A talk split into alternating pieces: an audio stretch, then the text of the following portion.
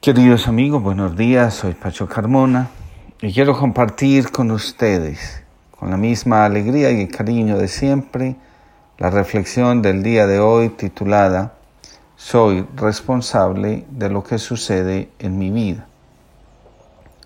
Al llegar a la casa, cuento nombre, encontré a mi mujer borracha. Había bebido sin control. Cuando le pregunté qué había sucedido, me contestó, es su culpa por dejarme sola. Resulta, continúa narrando el hombre, que todo lo que sucede, doloroso o no, en la vida de mi esposa, me tiene a mí como responsable. Después de escuchar el relato, me acordé de lo siguiente.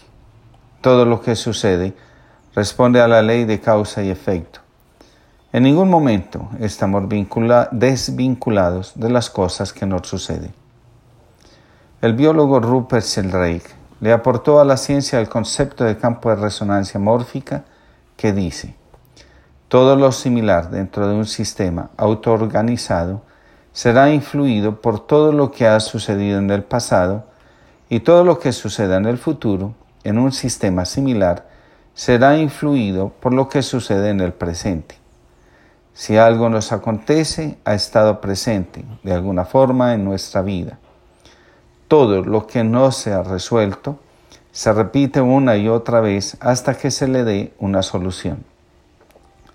Existe una forma particular de comportamiento llamado victimismo, que se caracteriza por la simulación de una agresión física, verbal o psicológica y responsabilizar erróneamente al entorno o a los demás. La victimización tiene como objetivo desprestigiar al otro, presentándolo ante los demás como un ser autoritario, agresivo, controlador. En otras palabras, como lo que en realidad no es. El victimismo es considerado una conducta patológica. La conducta victimista consiste en culpar a los demás de los sufrimientos que se padecen, de los malos resultados obtenidos o de la infelicidad que se experimenta.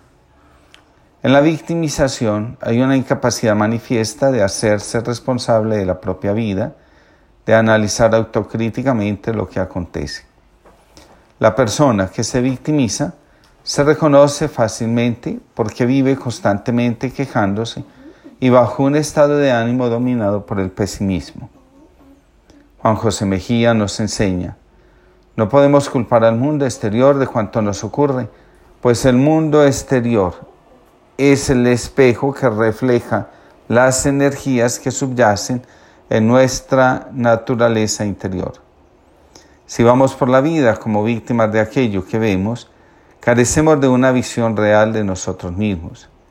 Ese comportamiento responde al juicio del ego que interpreta la vida desde el punto de vista de la separación, lo que le lleva a culpar al otro de aquello que recibe y al mismo tiempo pone en manos externas su salvación. Atraemos a nuestra vida lo semejante a lo que está en resonancia con la emoción que guardamos en nuestro corazón y con nuestro sistema de creencias.